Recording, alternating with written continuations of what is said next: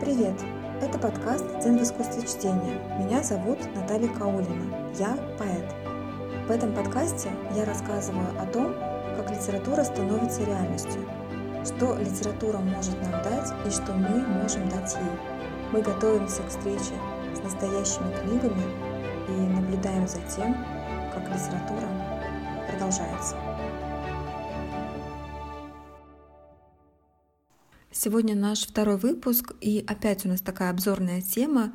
Мы поговорим о главном действующем лице литературы, об авторе, о том, как менялось представление об авторе художественного произведения на протяжении всей истории развития человечества.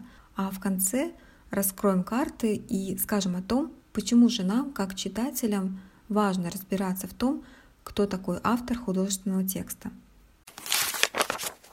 Начнем с того, что не всегда люди считали, что у произведения есть или должен быть какой-то конкретный автор.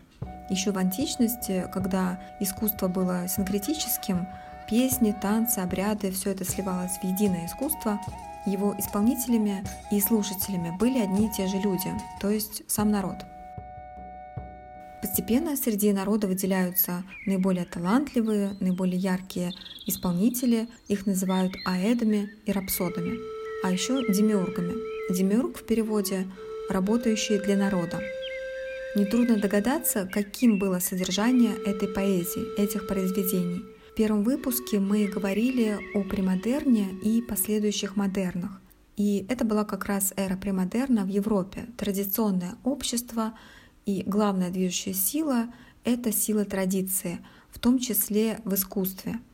И содержание этой поэзии для народа воспевание истинных, вечных, неприходящих ценностей, добра, благородства, веры, дружбы, любви, красоты.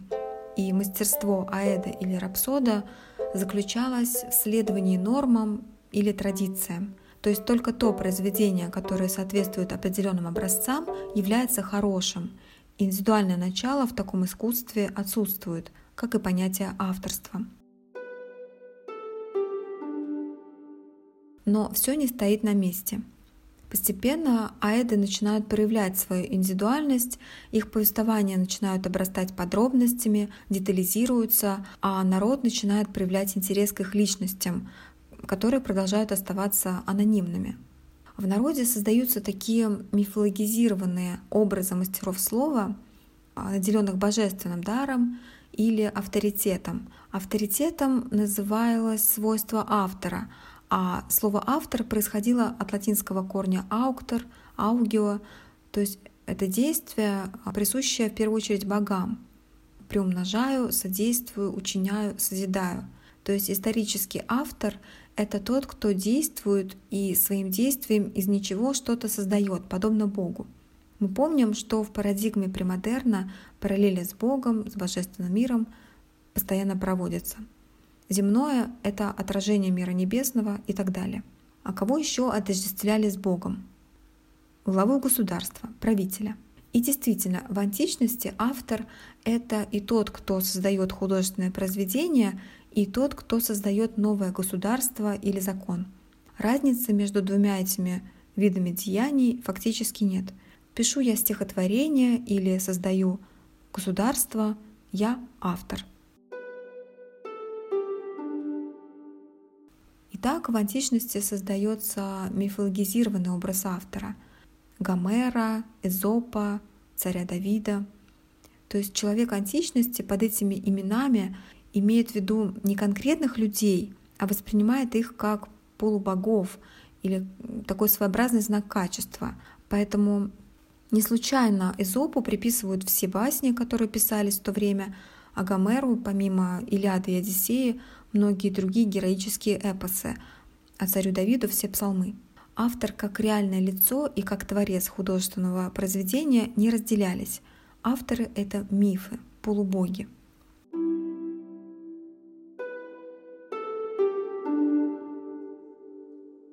Первым известным нам автором считается Гесиод, древнегреческий поэт, живший в 8-7 веках до нашей эры. С этих пор нам становятся известны имена отдельных авторов, но глобально это ничего не меняет. То есть авторской индивидуальности пока нет. авторы продолжают творить в заданных рамках, в русле традиций. А все нововведения, все творческие открытия, которые совершают крупные авторы, они закрепляются как обновленная традиция, и последующие авторы продолжают следовать этой обновленной традиции. Например, считается, что Гесиод — создатель дидактической эпопеи. После него стали писать дидактические эпопеи. Архилог — создатель ямба стихотворного размера, а поэтесса Сапфо, первая женщина-поэт, создательница особой строфы, сапфической строфы. Пример в произведении поэта Архилоха воин вдруг на поле сражения бросает щит. А бросить щит считалось крайним бесчестием. То есть это поступок, мягко говоря, не соответствует образу героя. Но этот поступок не остается уникальной принадлежностью данного персонажа, и другие авторы подхватывают эту деталь и вплетают ее в традицию. Дальше щиты бросают персонажи поэтов Алкея и Анакриона. «Бросил свой щит я на брегах пышно текущей реки и убежал. Так от людей к лесу кукушка летит». Одна традиция обновляется и сменяет, одна сменяет другую. Последующие авторы копируют предыдущих, и это не является плагиатом или заимствованием, это такой порядок вещей. Заметные изменения происходят, как можно догадаться, в эпоху модерна. Когда в центре внимания оказывается не религия и традиция, а сам человек и человеческая индивидуальность.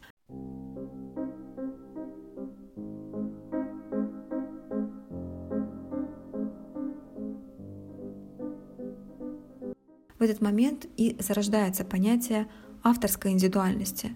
Авторы впервые хотят быть не похожими на других и уникальными. Начинается все постепенно, с небольшого отступления от традиции. Например, нам известно, что в классической комедии должны быть соблюдены три единства — единство места, времени и действия. И новаторство комедии «Горе от ума» в том, что Грибоедов нарушает единство действия, одно из этих трех единств в этой комедии несколько одинаково важных сюжетных линий. И одновременно с этим это же время появляется проблема авторства и авторского права.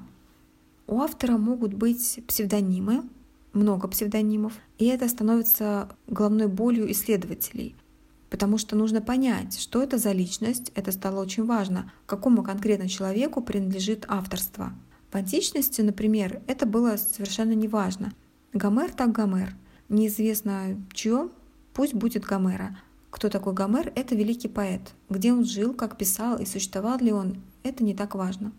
Теперь все по-другому. Конкретная личность очень важна.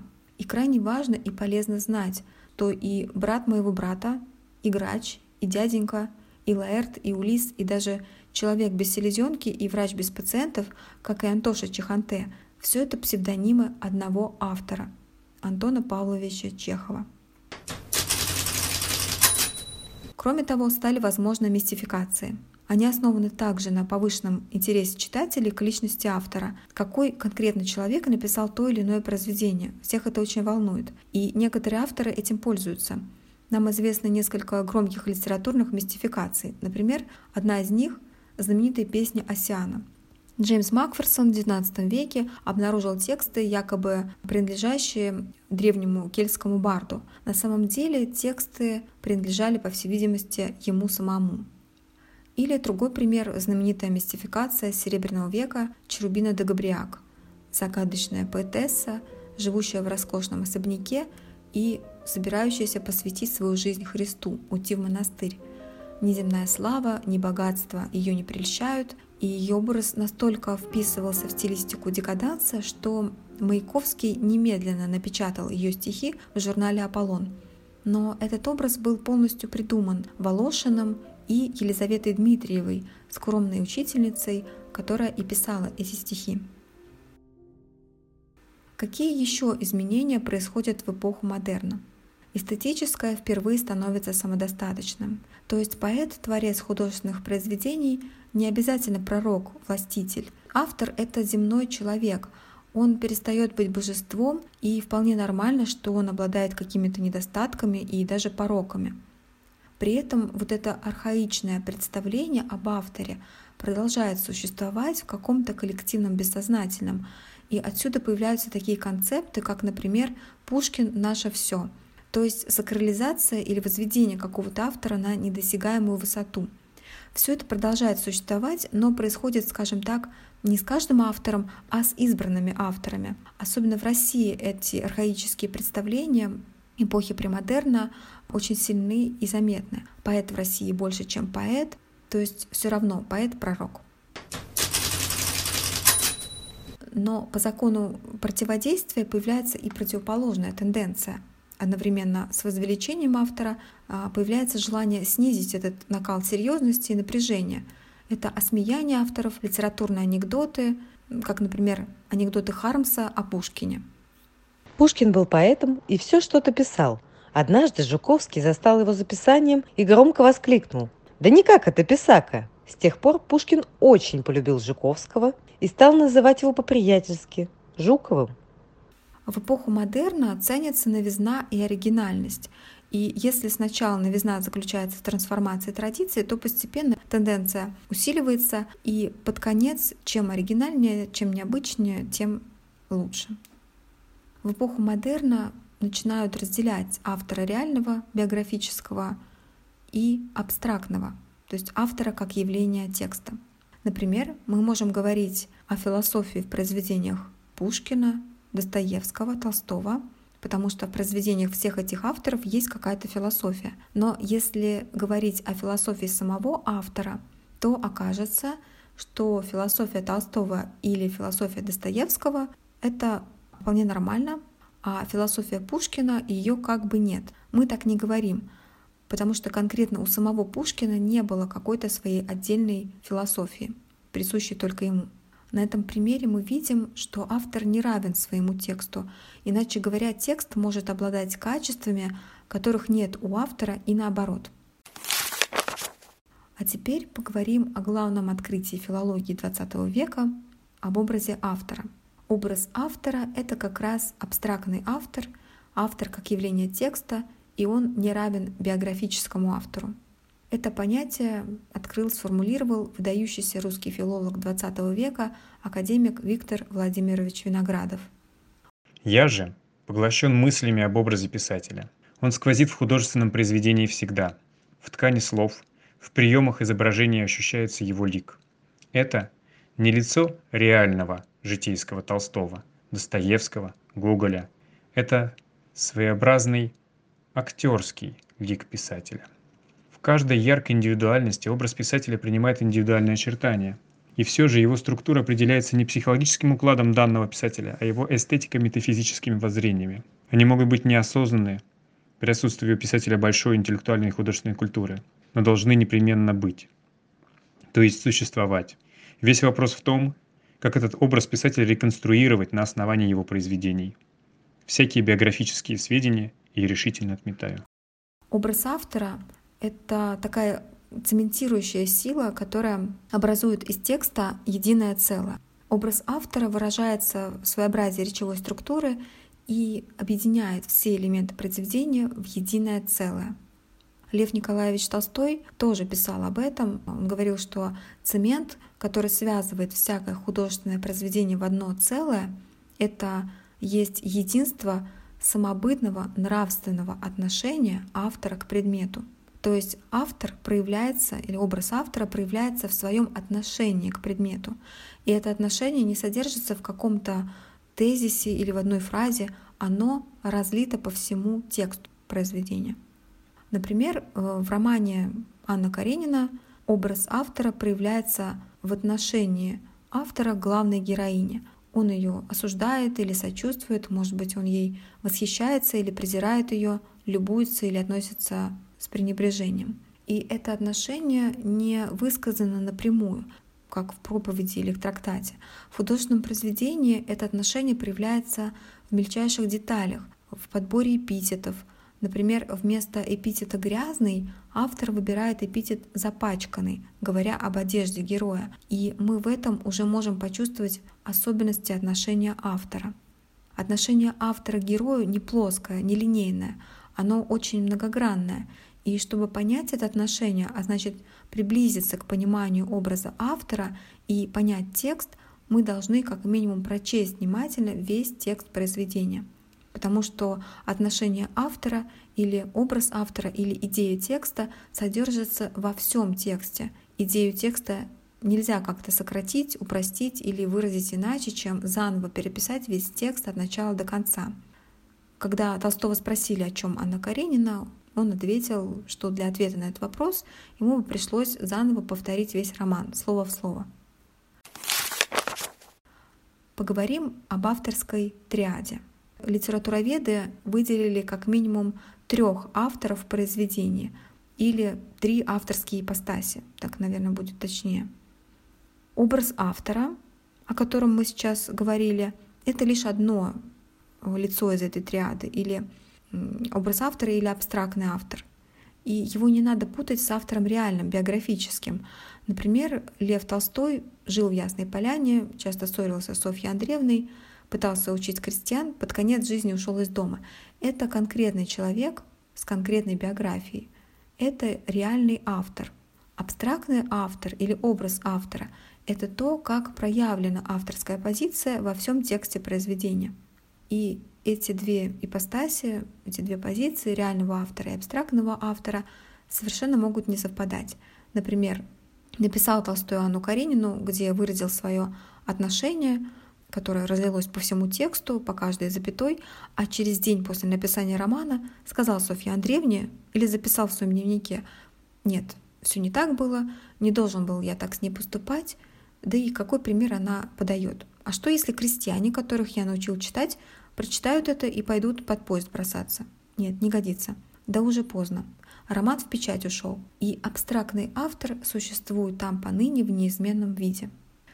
И третий автор, третья ипостась авторская — это автор в тексте, то есть повествователь или рассказчик в прозе и лирический герой в поэзии. В зависимости от того, насколько удален или приближен автор в тексте к образу автора — получаются разные типы повествования.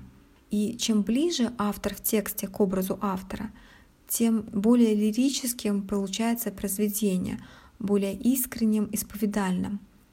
Лирический герой в поэзии больше всего приближен к образу автора, но это не значит, что они полностью совпадают.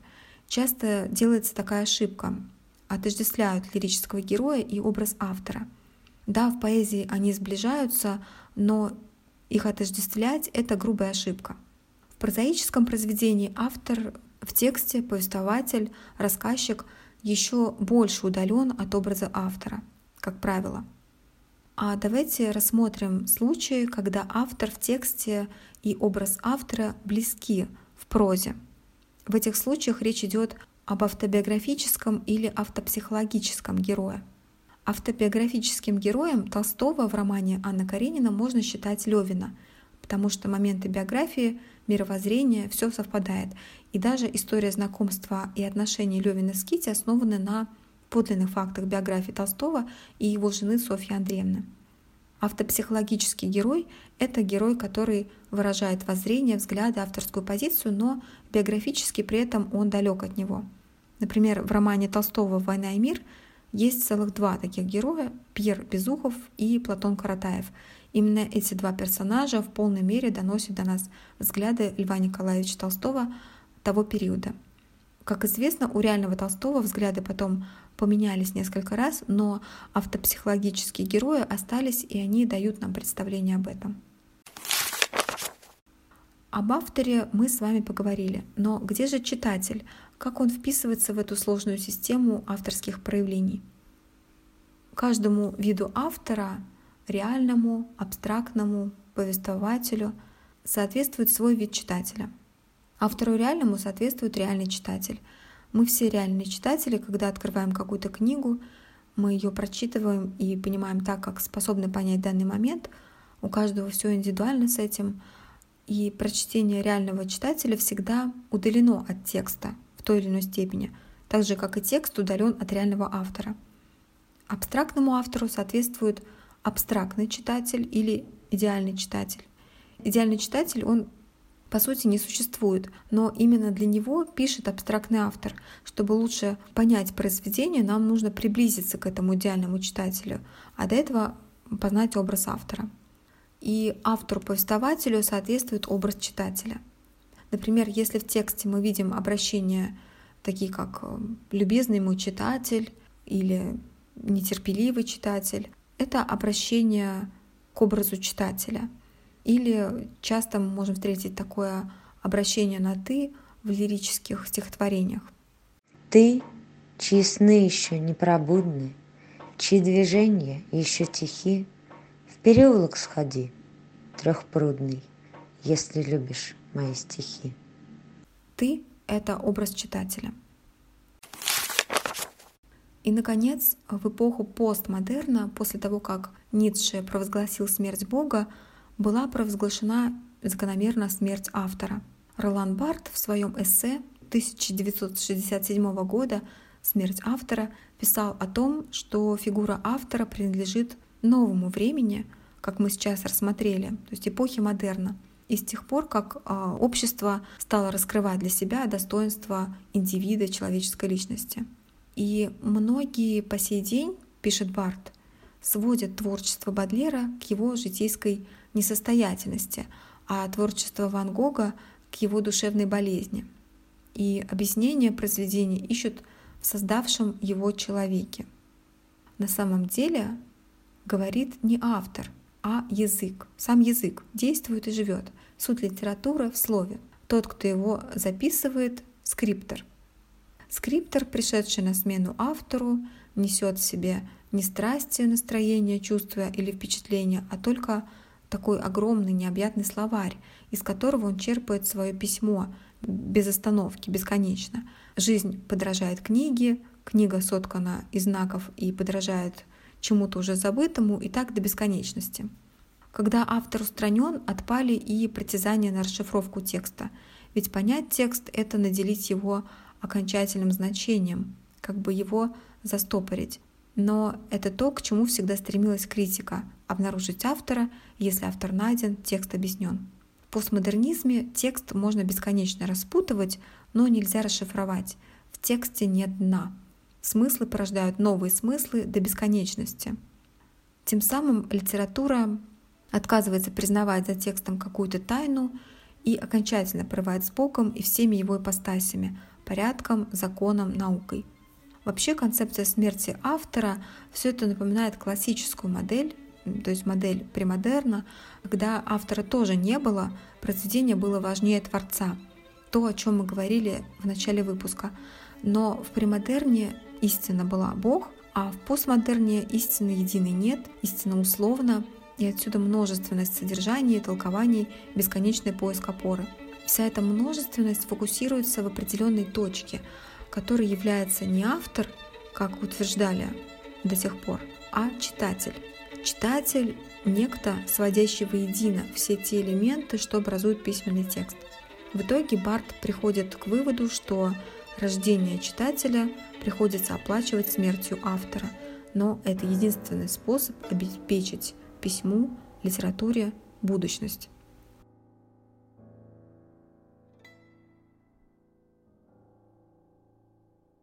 Метамодерн, новая парадигма, которая актуальна с начала 21 века, возвращает истине и автору право на существование. Истина снова объективна — это возврат к универсальным ценностям. Другое дело, что люди по-разному ее воспринимают в силу своих индивидуальных особенностей. Но метамодерн верит в то, что между человеком и истиной возможно общение и сотворчество. Основные задачи автора и метамодернизма — взаимодействие с людьми, э, с читателем и создание общих методов познания. Ведь в конечном итоге мы можем понять текст только в том случае, когда мы понимаем систему договоренностей, которая за этим текстом стоит. На сегодня мы закончим разговор об авторе. Надеюсь, что этот выпуск вам оказался полезным. Пишите комментарии, отзывы, если у вас есть какие-то вопросы или вы хотели что-то обсудить, вы можете написать в наш чат телеграм-канала «Дзен в искусстве чтения». Я постараюсь ответить. В следующий раз мы будем говорить о двух неординарных авторах, об Александре Дюма и Джеймсе Джойсе и об одном интересном взгляде на то, какое направление в литературе является главным. До встречи через неделю.